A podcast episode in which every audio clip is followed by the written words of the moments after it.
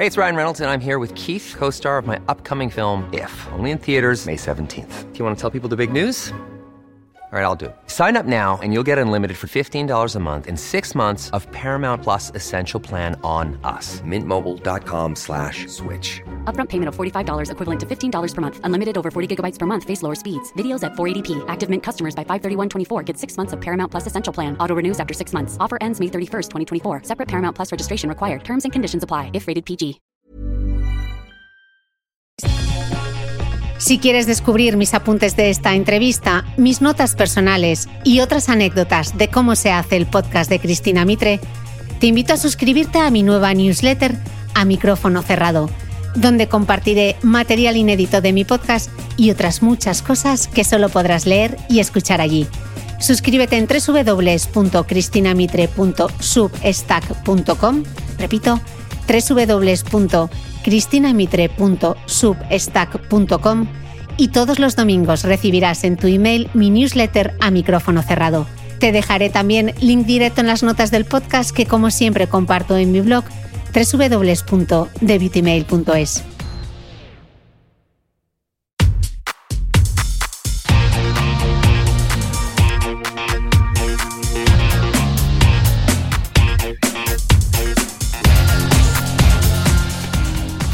Hola, soy Cristina Mitre, periodista y autora del blog de Beauty Mail. Bienvenido a este nuevo episodio de mi podcast, un espacio semanal en el que entrevisto a grandes expertos de la salud y el bienestar para que aprendamos juntos a vivir mejor.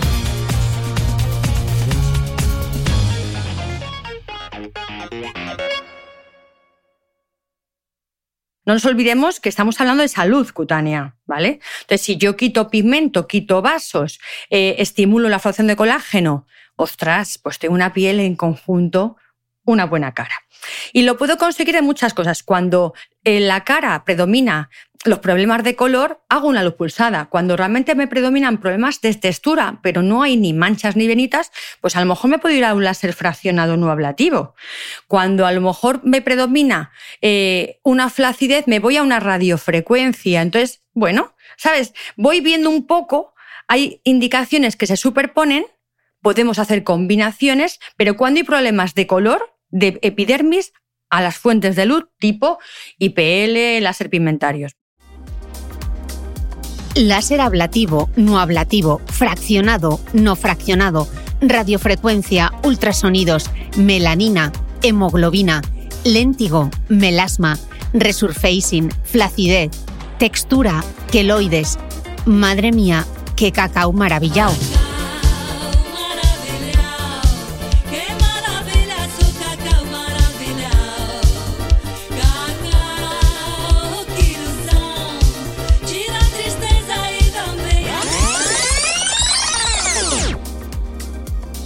Para poner orden y enterarnos bien de para qué sirve cada cosa, hoy invitado de nuevo al podcast a una gran experta, la dermatóloga Paloma Cornejo, especialista en láser y dermatología cosmética.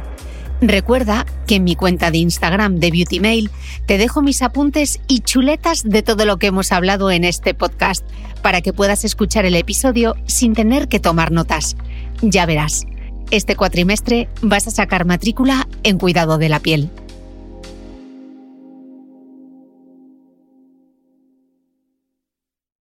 Bienvenida al podcast, doctora Paloma Cornejo. Qué ilusión poder volver a charlar contigo. Pues imagínate la mía. Me apetece un montón estar aquí y además es que me parece que lo estás haciendo tan bien y ayudando a tanta gente que quería participar en esto. Muchísimas gracias. Bueno, tenemos mucha tela que cortar hoy entre el láser, la radiofrecuencia, los ultrasonidos, así que sin más dilación vamos a empezar por el principio. ¿Qué es un láser ¿Cómo funciona y por qué se utiliza en medicina estética? Bueno, os cuento. Un láser es una luz muy pura. Imaginaos, eh, la luz está compuesta por fotones y los fotones se mueven como si fueran las olas del mar, tienen un movimiento sinusoidal. Vale, un láser son fotones todos exactamente iguales que se mueven exactamente igual. La característica de ese movimiento les da su nombre y sus propiedades biológicas. Esta característica es la longitud de onda, ¿vale? Y es lo que va a hacer que un láser pues sirva para tratar melanina, tratar hemoglobina, para tratar el agua, para quemar. esa característica que es la longitud de onda es el nombre propio de cada luz. Y luego hay otra muy importante, que es la duración del pulso. No es lo mismo que esa luz la imitas de forma continua, como cuando yo enciendo la luz y la dejo un rato puesta, está emitiendo continuo, a cuando hago que se enciende y se apaga muy rápidamente si yo la emito en milisegundos, es que apago esa luz y la enciendo en milisegundos. Si la enciendo y la apago en nanosegundos, 10 a la menos 9 segundos o 10 a la menos 12, que son los de picosegundos, tendrán otro efecto biológico. ¿Vale? O sea, longitud de onda y duración de pulso. Esos son los parámetros físicos que definen un láser. Vale, o sea que nada tiene que ver con el nombre comercial que luego se da a cada una de las máquinas, ¿no? Efectivamente. Luego ya hay varios tipos de láseres, es decir, tenemos los láseres que van para pigmento. Los láseres que se utilizan, los de pigmento suelen ser los Q-switch, que emiten en nanosegundos. Los láseres para depilación, que emiten en milisegundos y van a la melanina de la piel. Los láseres vasculares, que emiten en milisegundos y van a la hemoglobina que hay dentro de la sangre, al pigmento rojo. Tenemos también los láseres que van al agua y ahí tenemos los infrarrojos cercanos que valdrán para estimulación, pues los típicos láseres que se utilizan para eh, rejuvenecimiento no ablativo, fraccionado, o los láseres infrarrojos lejanos que quitan capas de la piel, que quitan... Eh, puedes llegar hasta llevarte casi toda la dermis, que son los láseres de CO2 y de herbio. Entonces, luego hay láseres de baja potencia y luego tenemos, Cristina, mi favorita, que es la luz pulsada. Vale para que nos enteremos, que has dicho dos palabras claves, ablativo o no ablativo. ¿Eso qué significa? Significa que ese láser, cuando es ablativo, es capaz de quitar capas de la piel como si hicieras, o sea, vaporizas, la llevas a 100 grados y vas quitando capas de manera obviamente controlada y muy uniforme y eres capaz de hacer una renovación cutánea. Y los no ablativos no queman la piel, no llegan a tanta temperatura, pero sí que coagulan las proteínas de la piel para hacer un estímulo de fibroblasto y que forme colágeno y elastina. Trabajan diferente. Y has mencionado otra palabra, que es fraccionado. Yo ya tengo un lío. Ablativo, no ablativo, fraccionado o no fraccionado. ¿Eso qué significa? Vale. Los láseres fraccionados aparecieron cuando veíamos que cuando hacíamos un láser ablativo se quemaba la piel mucho y el post era muy largo. Entonces a alguien se le ocurrió, ¿por qué no hacemos? Lo voy a explicar como muy simple. Imagínate que el disparo del láser es de 2 milímetros. Pues le pongo como un colador delante y solamente por algunos agujeritos sale la energía, con lo cual de esa superficie de los 2 milímetros un porcentaje recibe la energía y se quema y el otro porcentaje no recibe nada. Entonces queda esa piel indemne y va a hacer que esa piel se repare mucho más rápidamente. Y eso es lo que se hace ahora. Láseres sobre todo ablativos, fraccionados, con mayor recuperación, mm, mejor, eh, menor tiempo de, estar en casa. Y también los láseres no ablativos los hay fraccionados. Significa siempre es una mayor recuperación. De acuerdo. Has dicho que tu favorito, luz pulsada intensa. Entonces, ¿cuál es la diferencia entre luz pulsada intensa y láser? Pues el láser, que es esa luz coherente, uniforme, unidireccional, eh, con todos los fotones igual, esa luz es diferente de una luz pulsada en el que los fotones van a su bola. Hay muchas longitudes de onda en la misma emisión, en diferentes direcciones, también tiene alta energía, pero yo puedo domesticar esa luz al igual que uso un, un, sintonizo en una radio, una emisora. Le pongo unos filtros de corte y digo, tú sí, tú no. Y solamente encarrilo los fotones que a mí me interesan. Y puedo trabajar tanto lesiones vasculares como pigmentadas, como calentar el agua. Digamos que es una máquina muy versátil, pero que yo la puedo parametrizar. Eso requiere un aprendizaje, pero es para mí lo mejor y además trata de forma global las patologías de la cara o de otras zonas. Luego iremos una a una viendo manchas, viendo ojeras, viendo cada una de ellas, pero para continuar con, con todo el contexto, eh, vamos a ver cuando se desaconseja, por ejemplo, usar el láser. ¿Hay alguna condición médica o un estado de la piel que haga que no, que no podamos hacernos un tratamiento con láser? A ver, como son fenómenos físicos, es bastante raro que tengamos un problema. Se habla mucho de la fotosensibilidad. Es decir, yo tomo un medicamento y no me puedo exponer a cierta luz. Pero realmente, y esto va a romper algunos mitos, la fotosensibilidad de los fármacos se da en el espectro del ultravioleta, sobre todo del tipo A. Y los láseres con los que trabajamos en estética son, como mucho, del color rojo o el infrarrojo, con lo cual la fotosensibilidad es muy, muy rara. Entonces, respecto al fenómeno físico de la luz, no hay problema. Es sobre la condición cutánea o del paciente. Si yo tengo, a ver, a una mujer embarazada, pues no le hago láser, porque mejor, ya sabéis, que dejarla y no tocarla, porque no hay estudios que digan que son seguros, pero físicamente realmente no hay problema.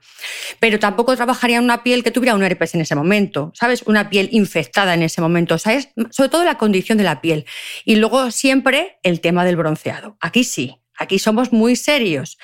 Hay láseres que sí que se pueden utilizar cuando estamos bronceados y láseres que no. Donde tenemos que tener especial cuidado es en el caso de hacer tratamientos de depilación, tratamientos vasculares, cuando quiero tratar lesiones vasculares faciales, porque también la melanina compite con la hemoglobina a la hora de absorber esa energía. Y, por supuesto, cuidados con el sol en el post de una luz pulsada, de un láser fraccionado y sobre todo de un láser ablativo de CO2 o de herbio. ¿vale? Entonces, el sol eh, hay que, es lo que más hay que respetar lo que más hay que respetar. Vale. Eh, ¿Y cómo se lleva, por ejemplo, el láser con otros tratamientos médico-estéticos? ¿Hay incompatibilidades, por ejemplo, con el hialurónico o con el Botox? ¿Qué pasa? En absoluto. Son totalmente complementarios. Poner Botox y luego hacer un láser de CO2 en los ojos va a permitir que la piel cure más estirada. El trabajar eh, la superficie cutánea con un láser y luego la falta de volumen con hialurónico es perfecto. Es perfecto tener muchos pinceles para hacer una cara, ¿no? Hacer diferentes técnicas. Únicamente que a lo mejor es más sensato espaciarlos, pues según un poco el caso, a lo mejor lo espacias, pero no porque se vaya a deshacer ese producto, ¿no? Ni vaya a tener no, o sea, realmente no hay problema. Lo que hay que hacer es ordenarlos con sentido común. Yo prefiero, por ejemplo, en un código de barras, hacer el láser primero y luego ya hacer el blanching con hialurónico después. Mientras que cuando hago un CO2 en los ojos, pongo el botos primero y hago el CO2 después. O sea, es un poco, cada técnica tiene su protocolo, pero por supuesto combinables y vamos, suman fuerzas. Ya hemos visto, hemos hecho el contexto del láser. Vamos a entrar eh, el otro trending topic que es la radiofrecuencia. Explícanos la tecnología de la radiofrecuencia para que la entendamos y qué tipos de radiofrecuencia hay. Vale, la radiofrecuencia es una corriente o campo eléctrico que se aplica sobre la piel.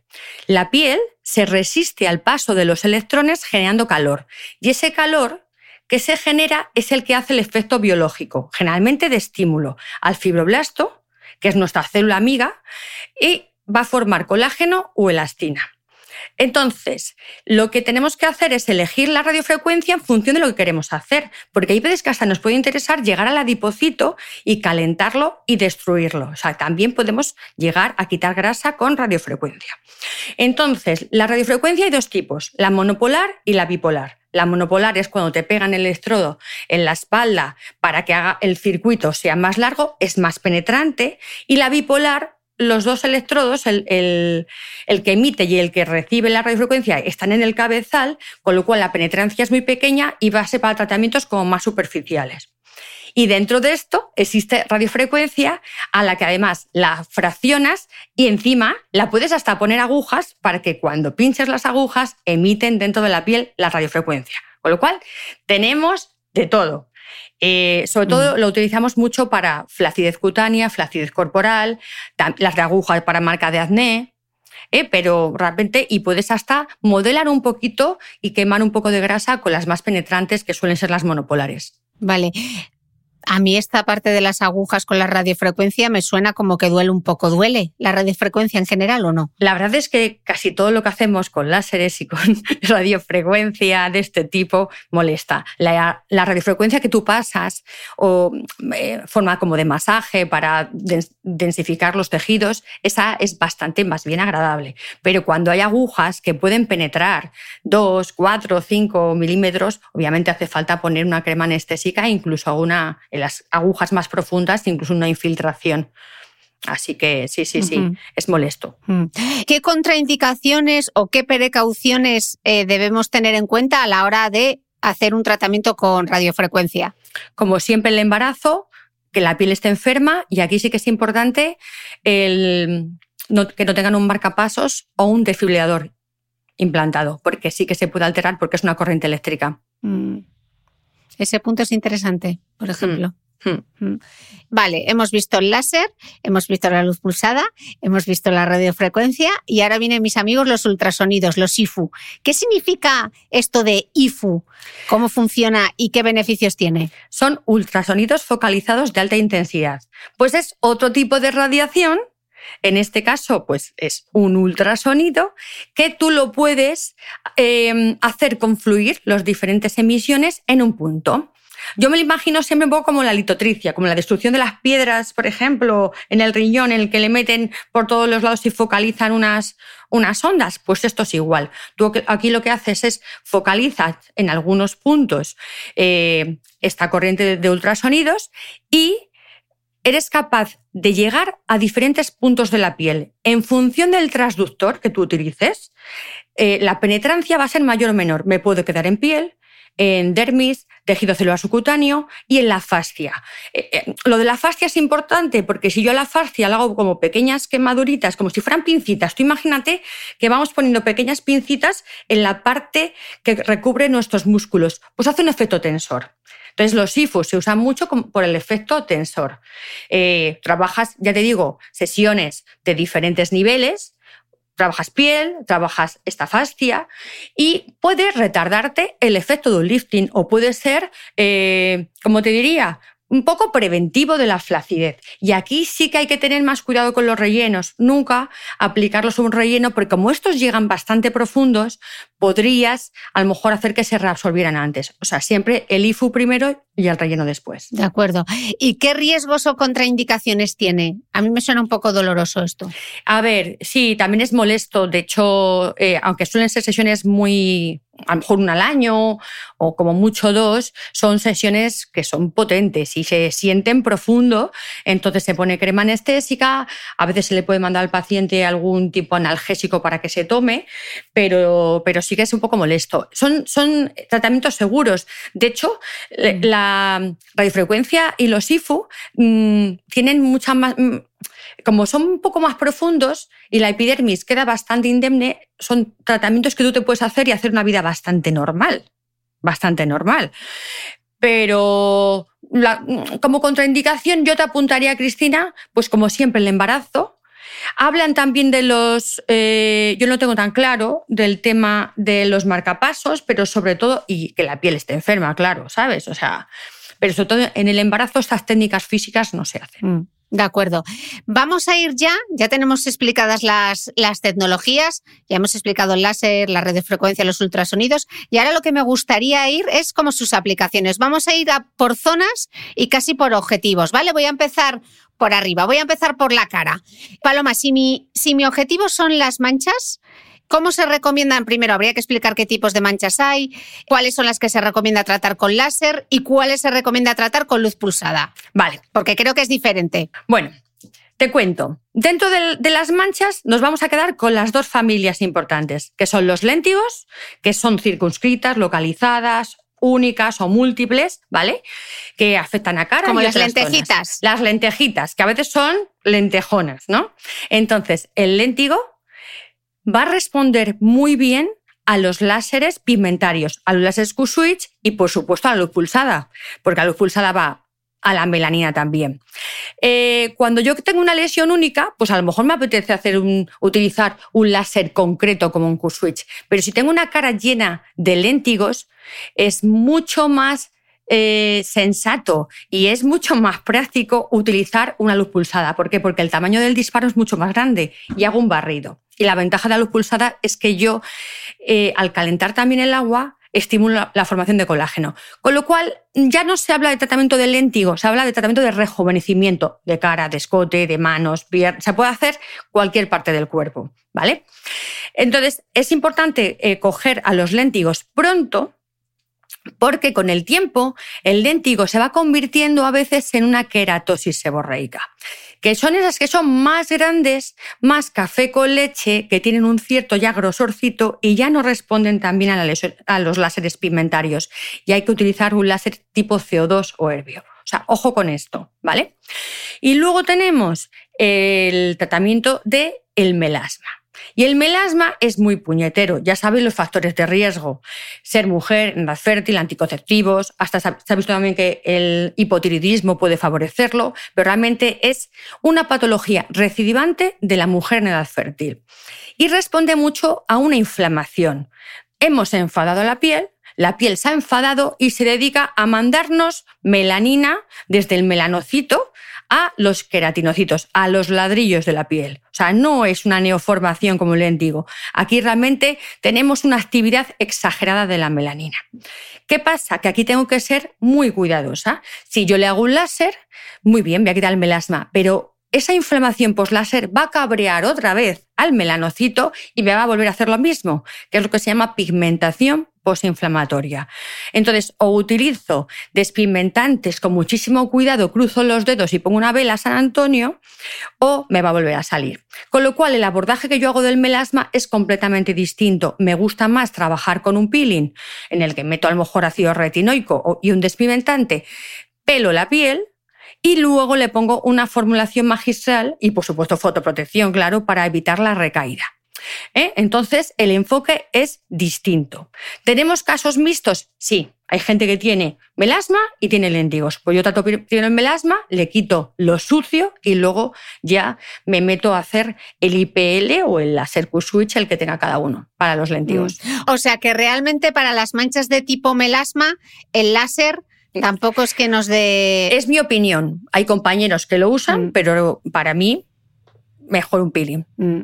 Y luego, con claro, con dermocosmética, ¿no? Utilizar los retinoides, toda la batería, etcétera, sí, ¿no? Sí, sí. Y la formulación magistral que a veces te da cócteles que no se venden, que no existen, pero son muy mm. potentes. La triada de antiinflamatorio despimentante y retinoide, siempre. Hmm. Ok. Vale, entonces expliquemos si el láser en tu opinión, no funciona demasiado bien para el melasma, expliquemos entonces cómo funciona la luz pulsada para atacar esas manchas conocidas como los léntigos, las que son como más eh, lentejitas. ¿Cómo se hace? ¿Cómo es una sesión? ¿Duele? ¿Cómo es la recuperación? Eh, ¿Esas manchas me van a volver a aparecer como pasa con el melasma o no? Explícanoslo un poco. Bueno, lo que se hace, piel limpia, gafas protectoras, se pone un gel por toda la superficie de la piel y vamos haciendo disparos e uno junto a otro para cubrir toda la superficie de la cara. Donde hay una mancha, la mancha se calienta, se pone grisácea, se tuesta y se cae. Cuanto más manchas tengas, pues más manchas oscuras te vas a ver durante una semana.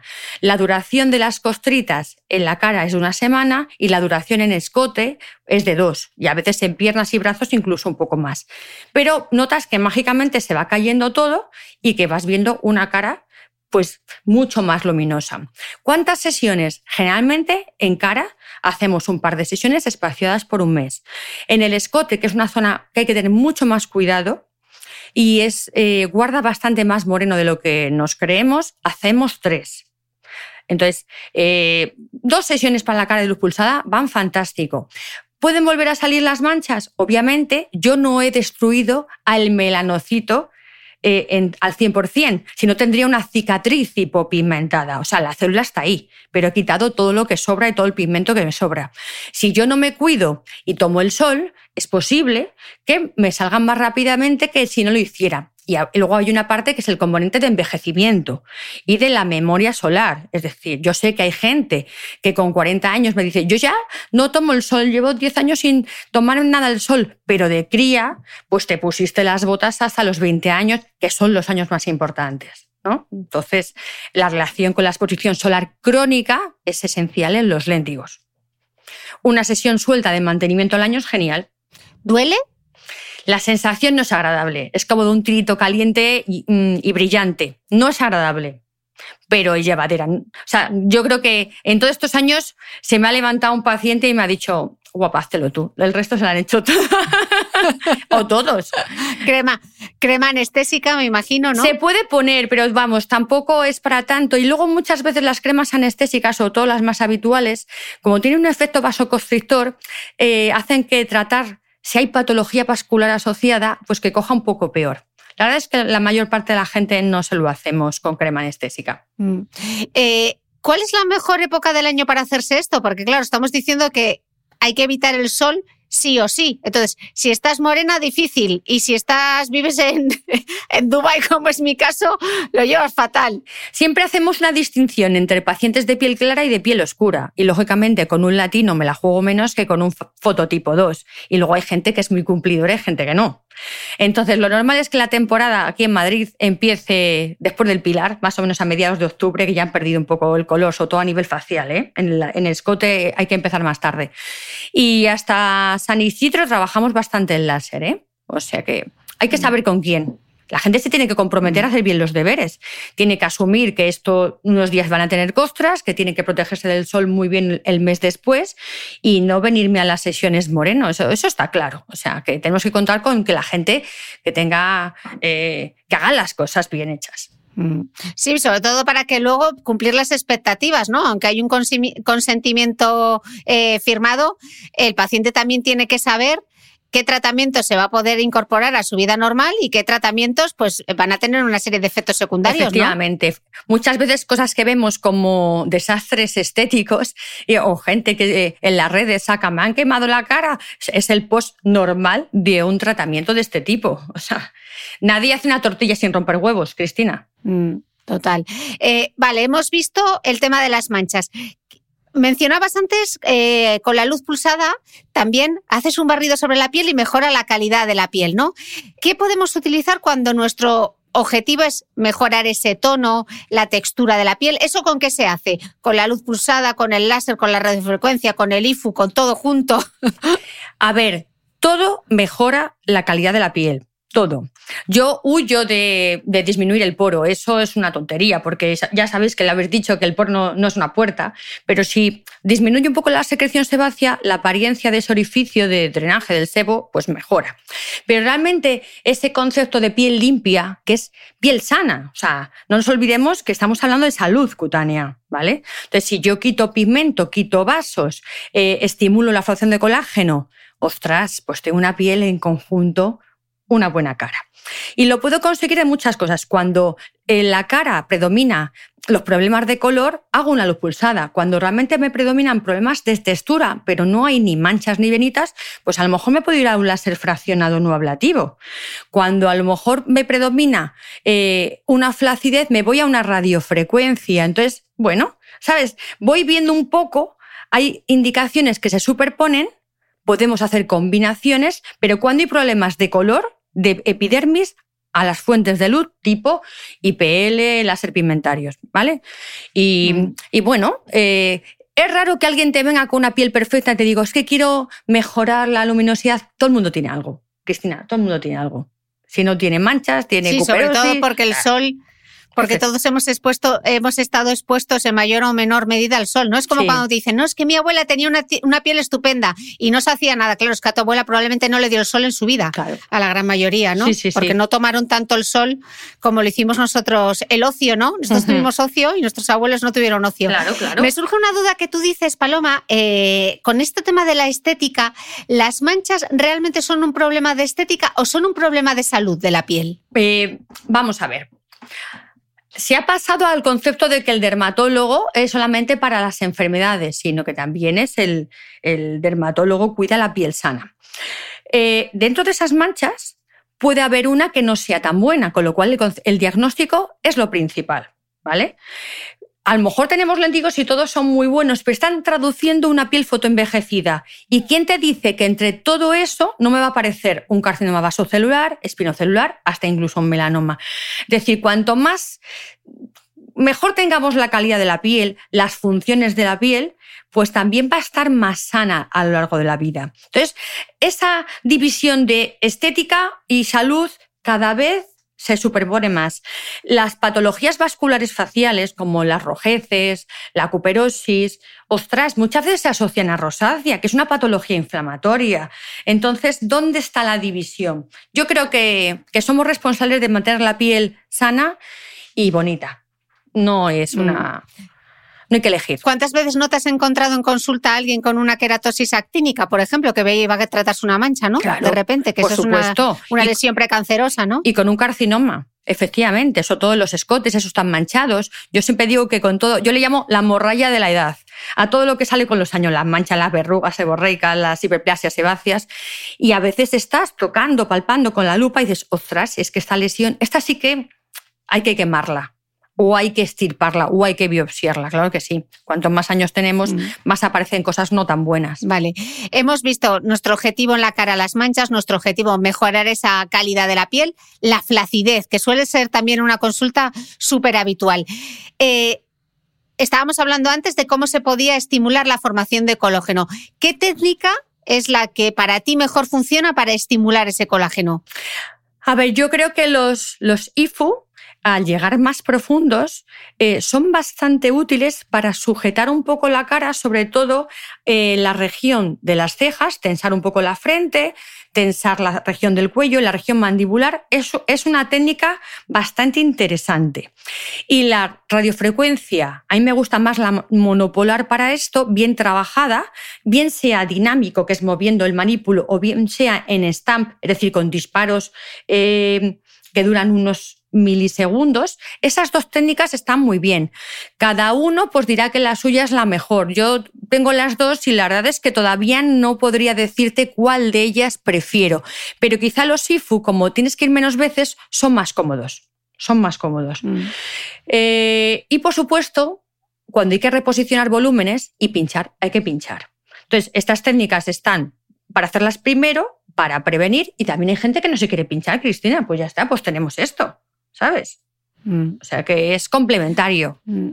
¿Para quién le recomendarías? ¿Qué perf- ¿Hay un perfil tipo? A ver, generalmente eh, la gente más mayor es más conservadora de pincharse cosas. Entonces le gustan estas máquinas, están más acostumbrados al concepto de la esteticista, de los masajes, de que le pasen cositas por la cara. Pero ¿qué pasa? Que también cuanto más mayor es, mm, peor es la calidad del colágeno y menos cantidad generan.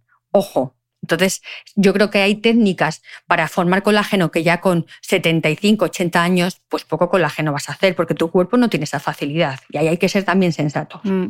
¿Y cómo es el post-tratamiento, tanto de la radiofrecuencia que le estás recomendando y de los IFUs? Muy bueno. ¿Cuánto duran los efectos? Claro, los efectos ten en cuenta que son inductores de colágeno. Eh, va a empezar a tener el efecto real, porque el efecto flash está muy guay, pero realmente es un efecto flash. A partir del mes y medio empiezas a formar colágeno y sigues mejorando hasta incluso un año. Luego, cada técnica tiene su frecuencia. Por ejemplo, hay radiofrecuencias que la gente va todas las semanas. La que yo uso, pues puedes ir para flacidez una vez al mes y hacerte cinco sesiones. El IFU te haces una o dos al año. Pues un poco depende. Y la duración del efecto también va en relación a la duración de cómo tú te cuides cómo te alimentes, de la vida que tú hagas. Entonces, mm, no podemos prometer cosas muy exactas.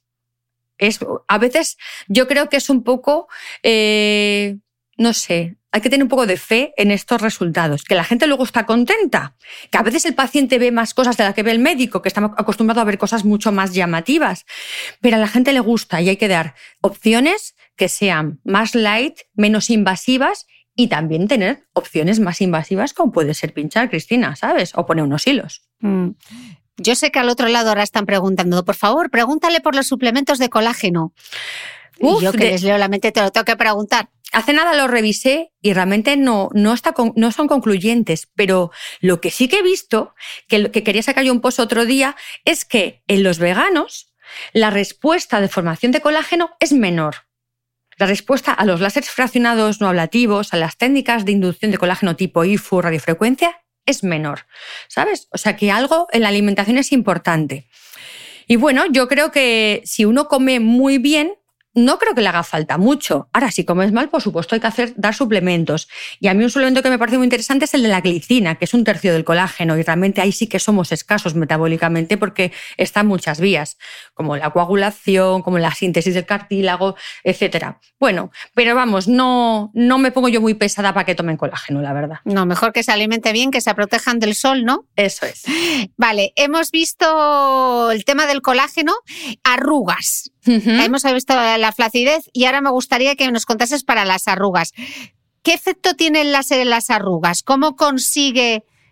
No, no, me atrevo a decir borrar, o sí podría decir borrar. Vale, vamos a diferenciar el tipo de arrugas. No es lo mismo una arruga de expresión en el que el músculo ha arrastrado la piel y de tanto doblarse ha dejado una impronta ya en vista en reposo, que la arruga por elastosis solar. Es decir, cuando Pasan los años, nos ha dado mucho el sol, nos hemos cargado el colágeno y la elastina. Encima súmale a la menopausia, encima súmale al, envejecimiento biológico del individuo, aparecen esas arrugas que sí que son muy cutáneas, que son las del código de barras, el contorno de los ojos, incluso las podemos ver como si fueran grietas en, en otras localizaciones como las mejillas, etc. Ahí, la técnica de una renovación con láser, claro que es útil. De hecho, cuanto más elimines, más capa elimines, más respuesta te va a dar esa piel y más vas a mejorar eh, y más las vas a alisar. ¿Cuál es el problema? Que para tratar este tipo de arrugas te tienes que llevar la epidermis entera y parte de la dermis, por lo menos hasta la mitad. Y eso requiere unos días de recuperación. ¿Quién hace mejor esto? El láser de CO2 y el derbio también, los láseres ablativos. Pero el hacer este pelado controlado con láser tiene muchos días para recuperarte. Cuando la gente se tiraba para recuperarse por lo menos dos semanas y luego roja como un pimiento tres, seis meses y encima a veces con riesgo de pigmentaciones posinflamatorias, es cuando se inventaron hacerlo fraccionado, que es como los hacemos ahora. Pero hay veces que si somos demasiado light, no mejoramos un código de barras. Entonces yo te diría que la mejor técnica, por supuesto, para tratar este tipo de arrugas de código de barras, de esos que son como grietas, no tanto del gesticulado, de que doy un beso y se me ha quedado la línea del besito, que eso con ya lo único lo puedes mm, suavizar, sino cuando ves una persona que tiene verdaderas grietas en su cara, ahí tengo que hacer un láser de CO2. Y en el contorno de ojos, pues fenomenal, lo mismo, responde muy bien, pero tiene su recuperación. La piel se pone negra, tienes costras durante unos días, te tienes que poner unas cremas más eh, antibióticas, lubricantes y tal. Y luego cuando la piel cae, sale rosita, tendrás que cuidarte del sol por lo menos tres meses, pero el resultado es muy bueno. Pero aquí hay que sufrir un poquito más. Cuando dices la piel se cae es me pelo, Ponos el ejemplo de eso de la piel se cae. Pues mira, como se pone negra y cuando me paso un algodón, imagínate con un limpiador, me voy quedando con las pieles en el algodón.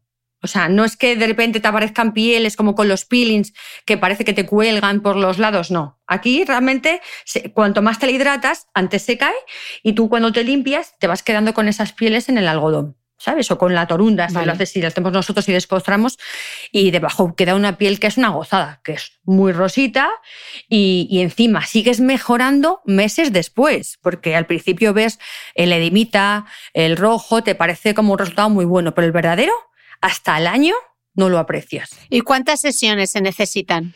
Pues todo depende de la caña que le quieras dar. Como cada vez somos un poco más conservadores, pues, por ejemplo, eh, si yo hago un CO2 muy heavy, a lo mejor le hago uno, pero si veo que la persona pues, no está dispuesta y, tiene nada más que cuatro días para recuperarse, pues a lo mejor le hago cuatro CO2 de este tipo ¿sabes? En una temporada, en un año, ¿sabes? O sea que eso se dosifica. Lo bueno que tiene este tipo de láseres es que tú puedes dosificar la densidad del disparo, o sea, los agujeros de ese colador. ¿Vale? ¿Te acuerdas del colador? Esos agujeros, la energía que tú pones, eh, las pasadas que haces, o sea, es súper versátil.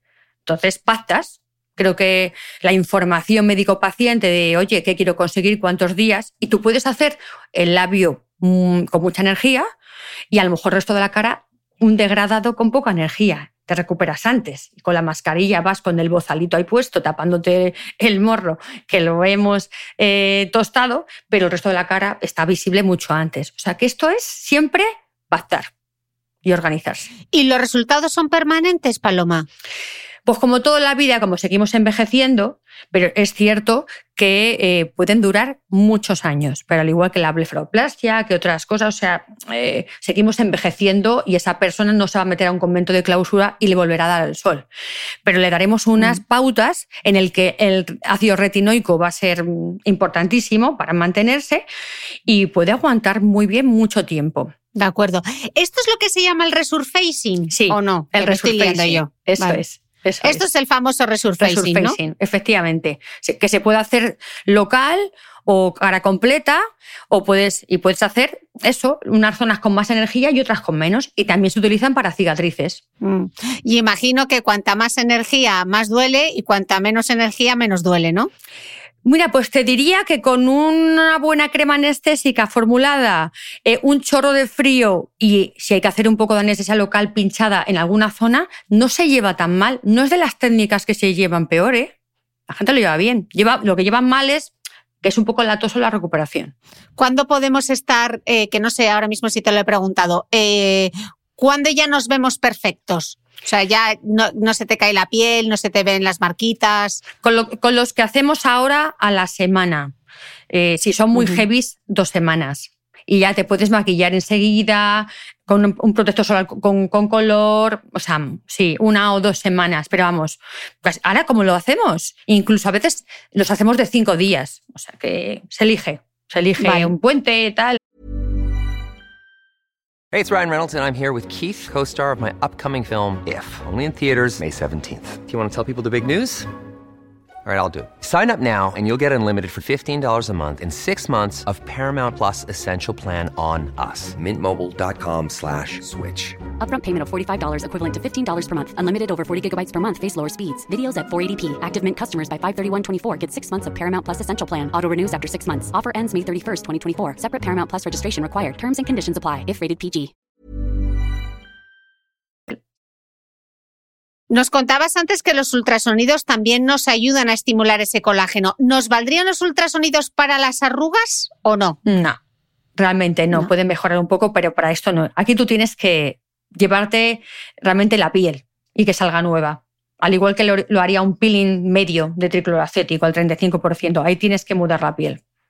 Vale. Te puede servir, Cristina, los láseres fraccionados no ablativos, aquellos que no hacen costra visible, pero que hacen coagulaciones, hacen como pequeños puntos térmicos, es como un pequeño punteado que con una lupa sí que verías los puntitos y prácticamente no tienes recuperación, pero tienes que hacer muchas más sesiones para conseguir lo que conseguirías con un láser ablativo de CO2, ¿vale? Vale. Y Paloma, ¿qué pasa si yo lo que quiero es, tengo poco tiempo, Paloma, y lo quiero todo. O sea, quiero las arruguitas, las manchas, la flacidez.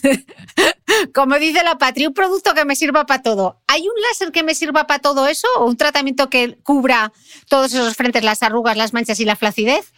A ver, yo creo que no, pero se pueden hacer sesiones que combinen todo. Es decir, tú te puedes hacer una sesión en la que te hagas una pasada de luz pulsada para quitarte las manchas y coagular los vasos. No olvidemos el papel que tiene la luz pulsada en vascular. Después, eh, te puedo hacer una pasada, que lo hago siempre así, con láser fraccionado no ablativo, una o varias. Y eso ya te va a dar muy buena cara porque trabajo diferentes niveles cutáneos. Oye, y luego se puede rematar a lo mejor otro día con una radiofrecuencia y punto. Y ya está. Pero sí que es cierto que ya lo que es penetrar profundo para tensar los tejidos, mm, ya hay que irse o a RF o a, o a los IFU. El láser se queda un poco mm. más corto, se agota antes su energía. Esto que me estás diciendo me da la sensación de que es importantísimo acudir a un experto que tenga una batería ¿no? de, herramientas a su disposición, que no me vale una única máquina para hacer todo, ¿no? Efectivamente, efectivamente. Cuanto más pinceles tengas, pues mejor te sale el cuadro. Es así. Sí, sí. Vale, eh, vamos a ver el objetivo de las ojeras, que también junto con la flacidez me imagino que será una consulta ah, eh, habitual porque además las ojeras no son solo cuestión de la edad. ¿Nos puedes explicar, aunque ya lo hemos hablado en el podcast, pero para hacer resumen, los distintos tipos de ojeras y cómo esto determina qué tratamientos podemos hacer en cada una de ellas. Vale. Esto cada vez está más de moda, Cristina. O sea, lo de las ojeras ahora mismo es una verdadera, vamos, obsesión. Tenemos las ojeras pigmentadas, ¿vale? Eh, atópicos, gente, mm, eh, pigmentación un poco racial, ¿vale? Hay melanina en la superficie. Objetivo con estas ojeras, aclarar. ¿Cómo aclaramos? Se puede hacer láser, sí. Si hay arruga asociada, el láser va a ir muy bien. Pero la faena es que la cabra tira al monte y la pigmentación con el tiempo vuelve. Entonces, como un CO2 de ojos también tiene unos días para recuperarse y no siempre te da un muy buen resultado, yo a veces utilizo mesoterapias especiales para los ojos en el que combinamos con despigmentantes. Y también hay peelings suaves para esa zona, para ir aclarando, junto con fórmulas magistrales domiciliarias, con lo cual hay que hacer una combinación de cosas en el que la piel se vaya como renovando de forma cuidadosa y que encima no se forme como un melasmita, como tratarías un melasma, evitando la recidiva.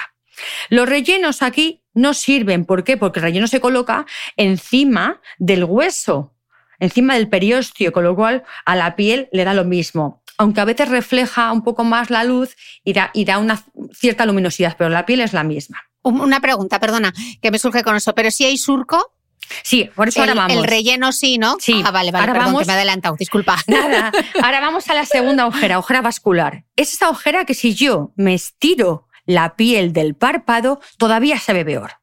Es la ojera esta de crepúsculo, ¿vale? O sea, el violeta.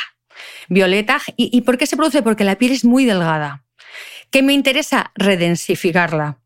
Me interesa también eh, tratar un poco esos depósitos de hierro que da la hemoglobina cuando se degrada, que se llaman hemosiderina. Otra vez vuelvo a hacer mesoterapia especial para densificar la zona, mejorar la calidad. Puedo hacer radiofrecuencia para redensificar la zona. Y va muy bien una técnica que se llama carboxiterapia en la que se inyecta con una aguja muy fina gas CO2 y por un fenómeno que se llama efecto Bohr, cuando el cuerpo detecta el CO2, dice, ¡hala! Me falta oxígeno, pues lo libera. La sangre libera oxígeno a los tejidos y ese oxígeno hace que la ojera violácea se torne más sonrosada.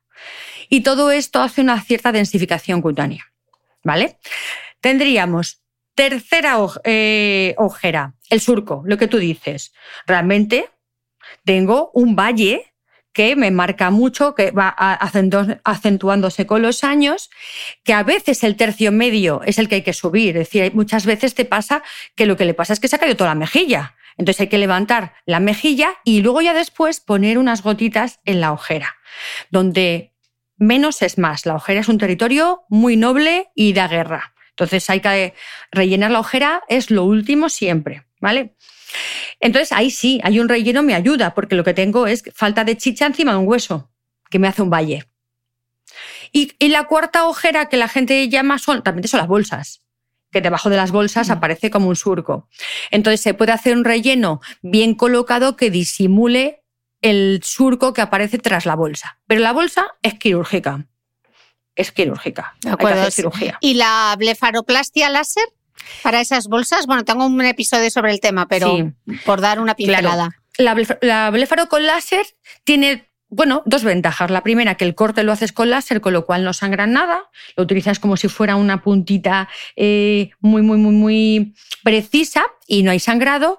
Y lo segundo, además puedes contraer el músculo orbicular para que tense un poco. Y lo bueno es que, claro, cuando tú has quitado unas bolsas inferiores transconjuntivales, es decir, por dentro del ojo, como si le damos la vuelta al ojo y entráramos ya por dentro y has parido, entre comillas, esa bolsa de grasa, dices, ostras, ¿y qué hago con el pellejo de piel que me sobra? Porque quita la bolsa, pero la piel sigue dilatada.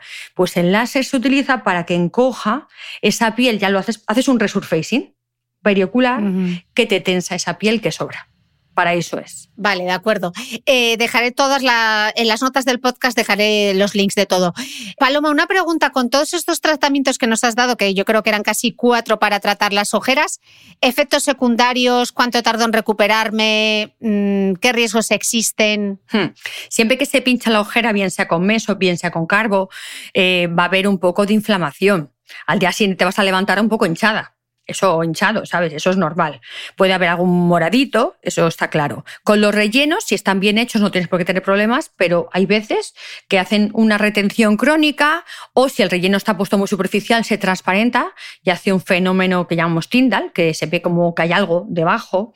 O hay veces que hay una hipercorrección y vemos esas caras que a mí me alucinan, que parece que la mejilla le sale del ojo, o sea, es como totalmente artificial. ¿eh? Pero bueno, eh, por eso es una zona muy noble y hay que tener mucho cuidado. Los resultados aquí nunca son de 10. Siempre hay que pensar que a veces un 7 es una victoria. Y ojo con los rellenos también, ¿no? Si están puestos de manera superficial, estabas diciendo ese efecto, pero que también pueden em, colapsar, iba a decir. Sí, eh, comprimir algún vaso. comprimir algún vaso. Sí, sí, los rellenos hay que tener siempre cuidado en esa zona, efectivamente. De acuerdo. Otro objetivo, que seguro que también es parte de las consultas, la papada. La papada, eh, ¿con qué se trata? ¿Con radiofrecuencia? ¿Con los ultrasonidos? ¿Cuándo aconsejas tú tratar eh, esta zona? Vale.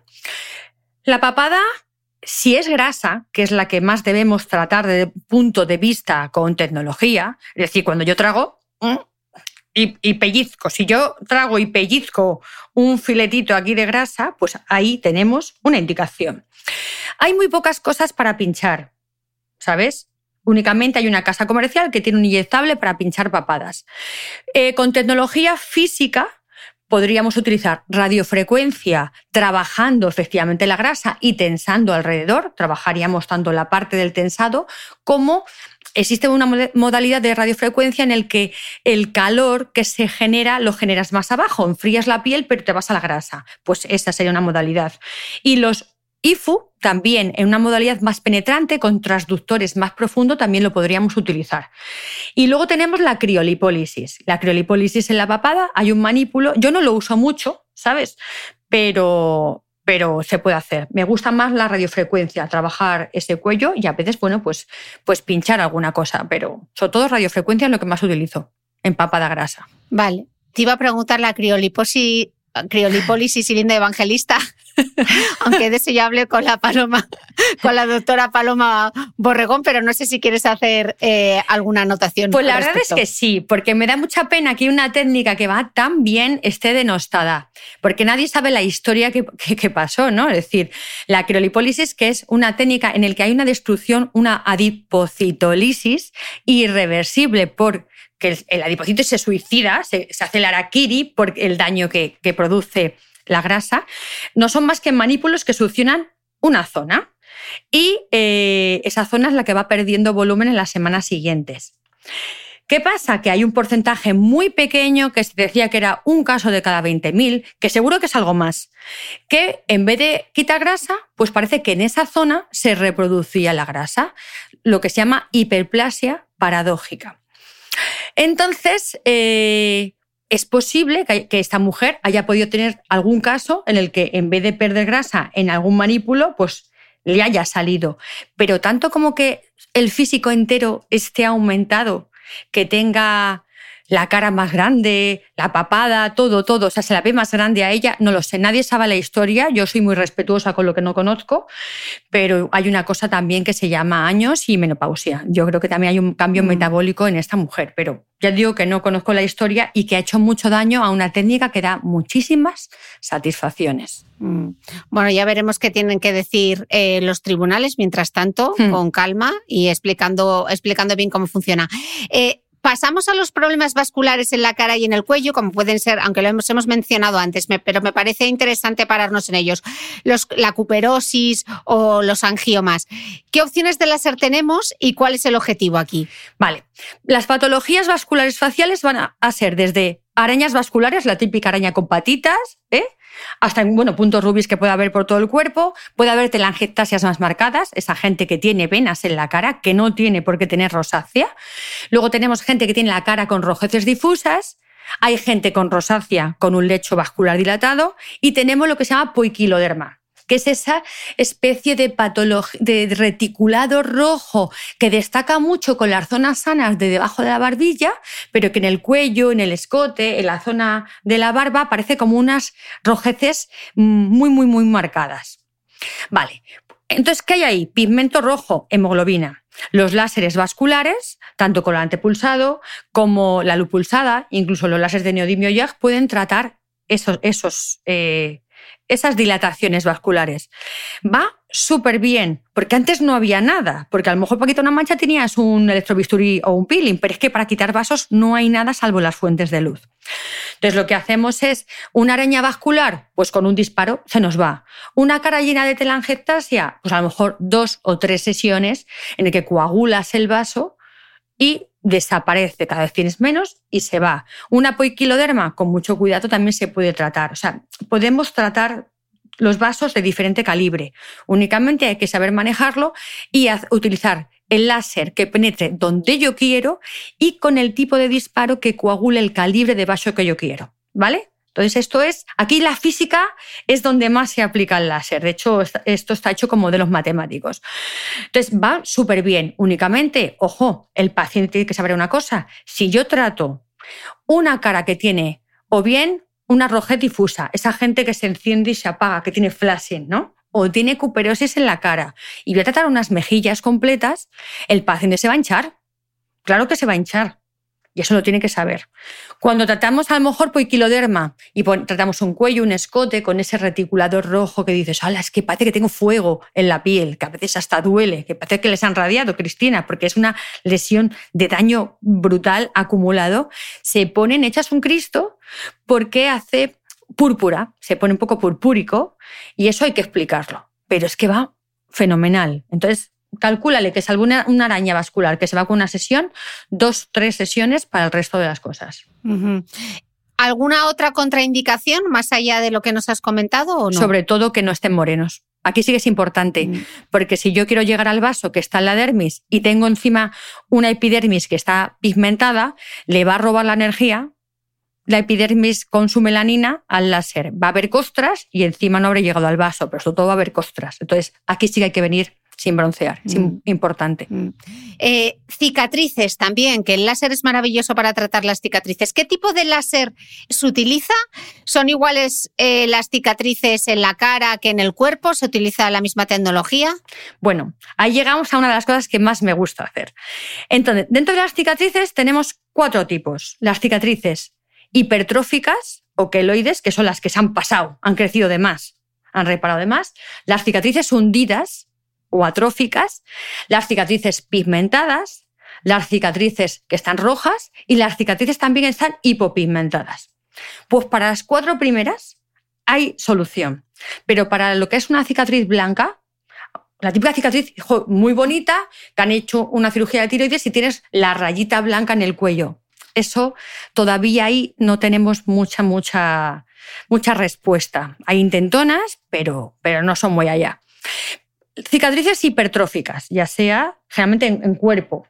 Ahí trabajamos combinando siempre antiinflamatorios, eh, corticoides, antiproliferativos con el láser, ¿vale? El láser del rojo y los láseres también ablativos, como el láser de CO2 o el fraccionado no ablativo. O sea, ahí combino varias cosas para quitarle el flujo a las células que han crecido de más ¿eh? y que no proliferen. Eso es lo que yo busco, achatar esa lesión y quitar el rojo.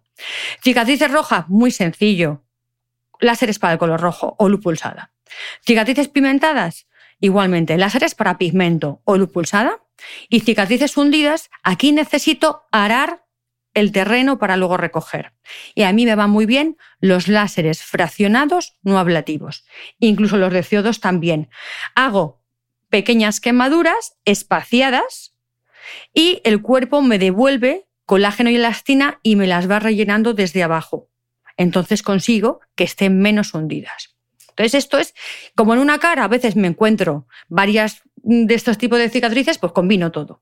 ¿Sabes? Entonces, el típico caso son los pacientes de marcas de acné. Mm, ahora entraré con lo de las marcas de acné, pero respecto a las cicatrices, Paloma, si yo me he operado de lo que sea y tengo una cicatriz, ¿cuánto tiempo tengo que esperar entre la cirugía y poder hacerme un láser? Yo les digo un mes salvo que se te haya abierto algún punto que todavía esté ahí algo supurando o haya una complicación, un mes, Cristina, un mes. ¿Y cuanto primero mejor?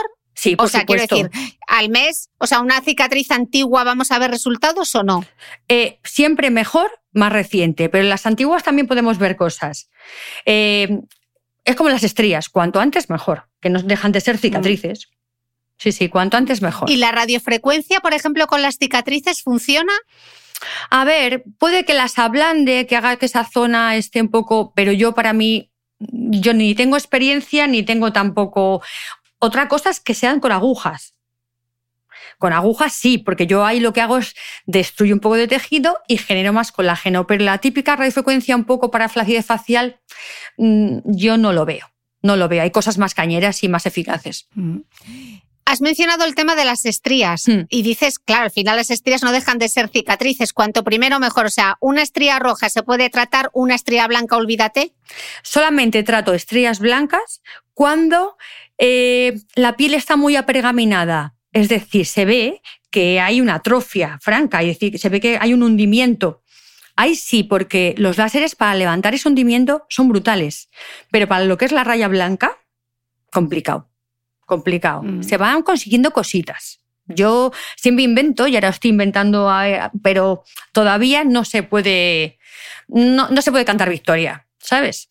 Mm. Pero para el hundimiento sí.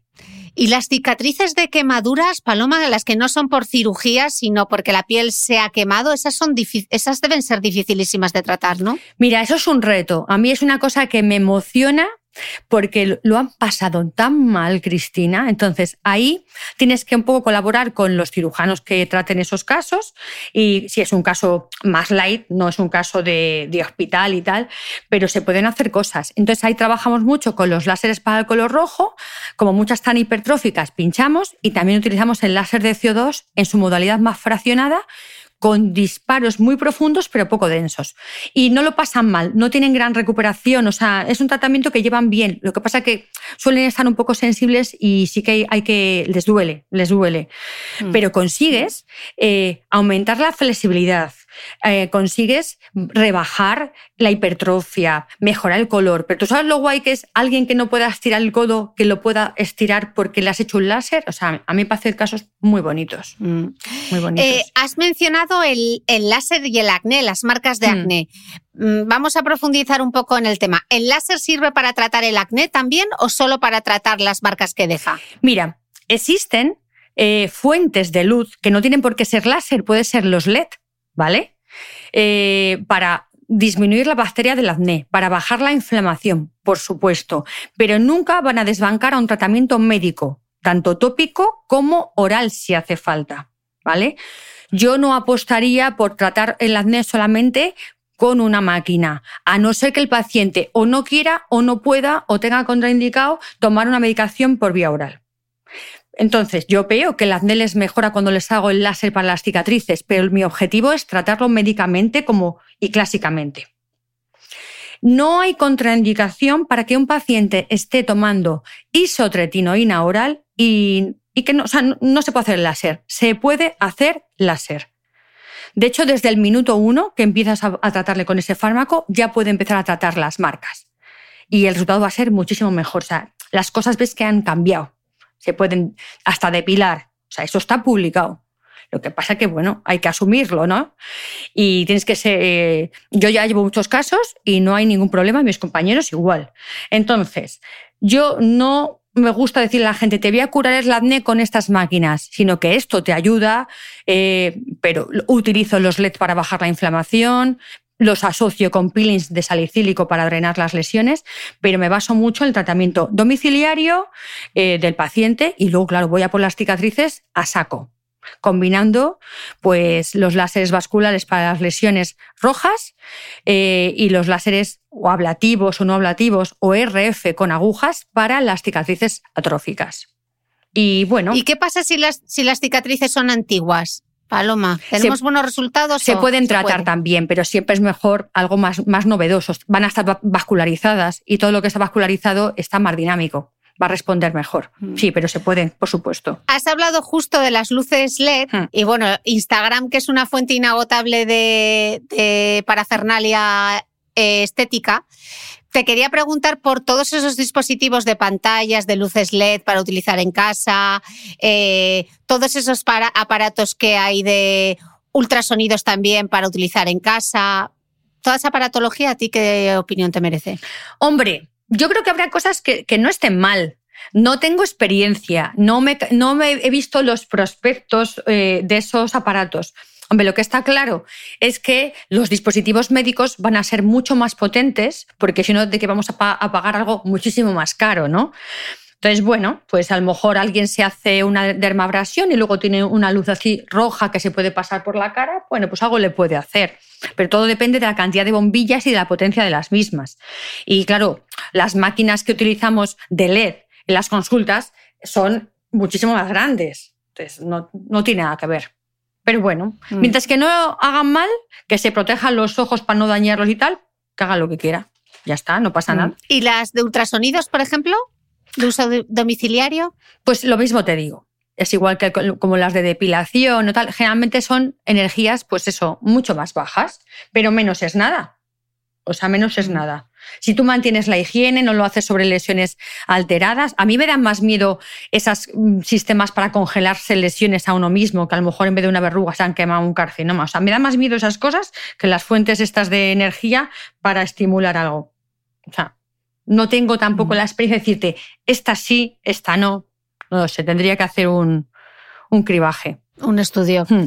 Has mencionado justamente las verrugas. ¿Las verrugas y los nebus también se pueden eliminar con láser? ¿Y cómo se haría? Mira, las verrugas, siempre que sean verrugas víricas, ya sean eh, en los dedos, ya sean genitales también o condilomas, por ejemplo, sí, se, eliminan si no han respondido a tratamientos médicos previos o a congelarlo con la crioterapia, pues podemos trabajarlos con láser de CO2. Se pone anestesia local, hacemos papiloma, ya digo, condilomas, verrugas en los dedos. A mí en la cara mm, me gusta un poco menos los láseres, utilizo más los peelings eh, o los retinoles, pero van muy bien quitar un papiloma con un láser de CO2 no es una garantía 100% de que se vaya, Cristina, pero sí que tiene un alto índice de, muy, buenos resultados.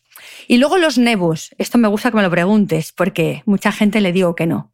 Los nebus es un tumor benigno de melanocitos. Su hermano, el malo, es el melanoma, con lo cual hay que tener respeto a esta estirpe que es el melanocito. Solamente en casos en el que tengamos la garantía absoluta de que esa lesión es benigna y que además es una lesión que sea externa. Por ejemplo, esas lesiones cupuliformes, como la bruja de Blancanieves, la pobre lo que tenía era una verruga, un nebus intradérmico, ¿no? O la verruga de la bruja, eso es un nebus intradérmico. Eso, si ya ha dejado de crecer y el aspecto dermatoscópicamente es benigno, se puede quitar, se pone anestesia local y se quema puedes optar o no por analizarlo. Pero una lesión pigmentada, que sea un nebus plana, que es muy frecuente en gente joven que todavía no se les ha abultado, yo no los quito con láser. No los quito con láser porque tendría que meterme muy abajo para llevármelo entero y si quemo un poco va a volver a salir otra vez y encima con una forma más rara. Y al final dices, ¿qué pasa? Eh, ¿Es que la lesión era mala en un principio? ¿Ahora lo que ha salido tan raro que es? ¿Es una recidiva? Mm, no, no se hace no se hace. Me quedaba preguntarte antes, porque hemos hablado sobre el escote y nos has hablado de la luz pulsada y los resultados que das. Y el cuello, aunque hemos hablado de los, de los ifus, hemos hablado también de la papada, pero este cuello que se empieza a marcar o que, que ya se empieza como a descolgar un poco y se marcan las arrugas, ¿qué podemos hacernos en el cuello? Vale. En el cuello, zona puñetera donde las haya, tenemos, claro, un componente cutáneo, es decir, piel, piel pura. Esa piel, con mesoterapia, yo la puedo redensificar. Puedo trabajar, por ejemplo, con eh, inductores de colágeno, con la hidroxidota cálcica para hacer un tensado, puedo utilizar hilos para tensar, puedo trabajar en el músculo que hay debajo, puedo trabajar con radiofrecuencia para tensar lateralmente. Tiene muchos frentes el cuello, muchos frentes. El problema de cuando algo tiene muchos frentes es que no hay ninguna solución perfecta y el desembolso es grande. Entonces, lo, principal es empezar pronto, identificar cuál es el verdadero problema si es cutáneo o es de, de, la grasa o es de relajación del platisma, que es lo que realmente une eh, la zona del escote, con la, barbilla, que a veces también se relaja, y, atacarlo. Y hay veces que la única solución es quirúrgica. Entonces, a mí me parece que es una de las zonas más complicadas de tratar. ¿Y cómo podemos cuidarla, Paloma, el, cuello? Si es una zona difícil de tratar, ¿qué medidas de prevención eh, podemos llevar a cabo? que nos quiten los móviles. Eso. Todo el día mirando para abajo. Sí, proteger mucho del sol. La verdad es que los cambios de, peso no ayudan mucho. Y luego hay gente, Cristina, que tiene un cuello con una inserción de una forma o de otra. Hay gente que tiene el cuello pues muy, muy retraído, es decir, tienes eh, de la barbilla, hay un plano horizontal, debajo de, la barbilla y luego aparece un plano vertical, pero hay gente que tiene un cuello como en tienda de campaña, que parece que está todo recto desde la barbilla al, al apéndice sifoides, ¿no? Aquí parece que el cuello va todo recto. Y esos son cuellos que ya parten de, de un cuello un poco más feo poco más complejo. Mm. Entonces, ¿cómo cuidarlo? Es complicado. Complicado porque al final hay un componente genético que es como envejecemos. Pero el tema de engordar pues, eh, y los cambios de, peso afectan bastante. Y tener en buenas condiciones el tercio inferior. Si yo trato el tercio inferior y mantengo el ángulo de la mandíbula con un cierto soporte, me va a tirar del cuello, ¿sabes? No me podéis ver porque es un podcast, pero me estoy tirando y si yo apuntalo aquí, en el ángulo de la mandíbula, me va a levantar esta parte. Mm. Sé que hay otra aplicación del láser que a ti te gusta mucho y que además fuiste pionera, y es el láser vulvovaginal, mm. que creo que es importante que lo hablemos. En este podcast hemos hablado mucho y muy bien sobre la menopausia y los efectos que tiene la pérdida de los estrógenos, y uno de los sitios donde más se nota es precisamente es en la vagina, porque es donde más receptores de estrógenos tenemos. El láser vulvovaginal no solo es una cuestión de estética, va mucho más allá. ¿Quién se lo recomendarías? ¿En qué consiste el tratamiento? ¿Cuántas sesiones se necesitan? ¿Contraindicaciones? a ver, yo he aprendido mucho de los gines, yo, que los pioneros también han sido un poco ellos, los que hacemos láser, ha sido como una mezcla y una asociación bonita entre diferentes disciplinas. Para nada le pondría la parte de rejuvenecimiento o estética, porque lo que tratamos son problemas funcionales. Entonces, el síndrome genitourinario de la menopausia va a tener, sobre todo como alteraciones, esa atrofia vulvovaginal, que va a causar dolor con las relaciones, va a tener eh, problemas de infecciones frecuentes. Esa sequedad va a hacer que al final el paciente tenga una mala vida sexual. Más luego, hay problemas de incontinencia de esfuerzo de grado, 1 y grado 2 que podemos tratar con esto. Es decir, toso y se me escapa el pis, juego al pádel y, voy y se me escapa el pis. O sea, cuando no puedo retenerlo, eh, cuando contraigo los abdominales. Y luego también está la indicación de la hiperlaxitud.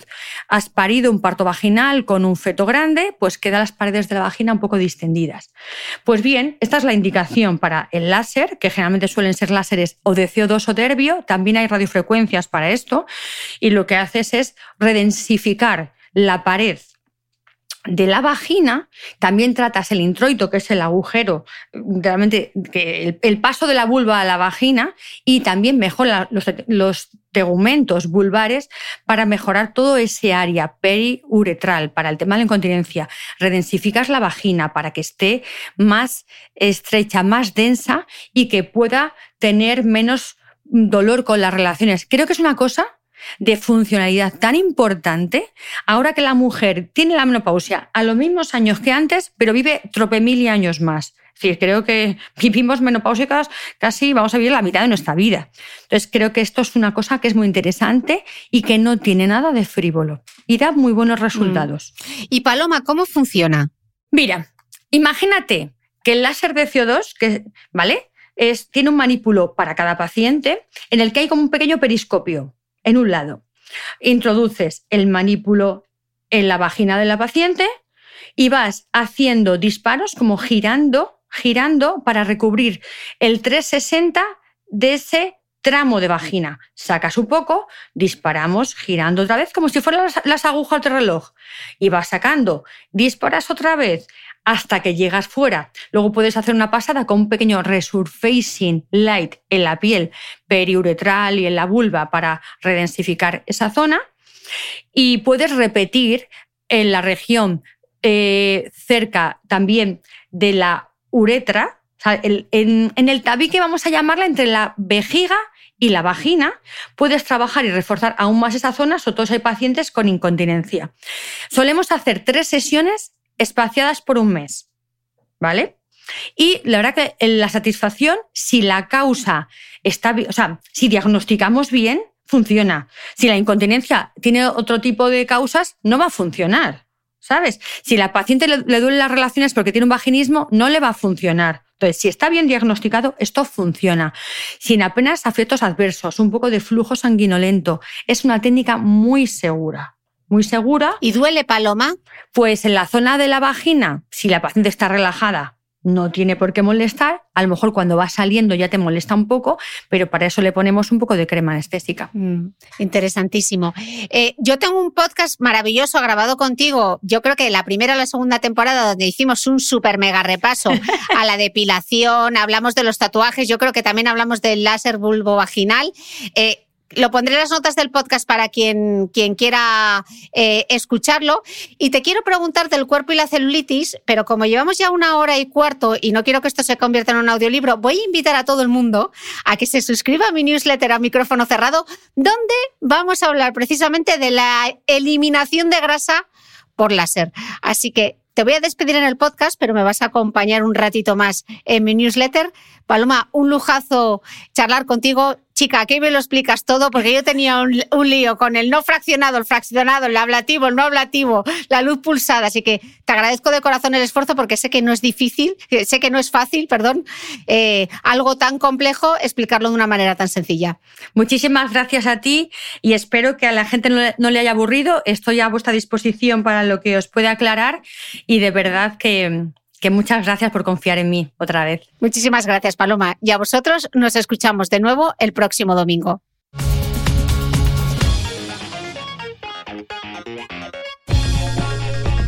No olvides que todas las notas de este capítulo están en mi blog de beautymail.es. Además, si no quieres perderte ninguna entrevista, suscríbete a el podcast de Cristina Mitre en tu reproductor de podcast habitual.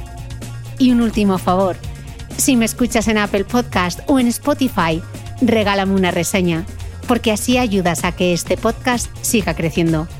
Muchas gracias y nos escuchamos de nuevo el próximo domingo.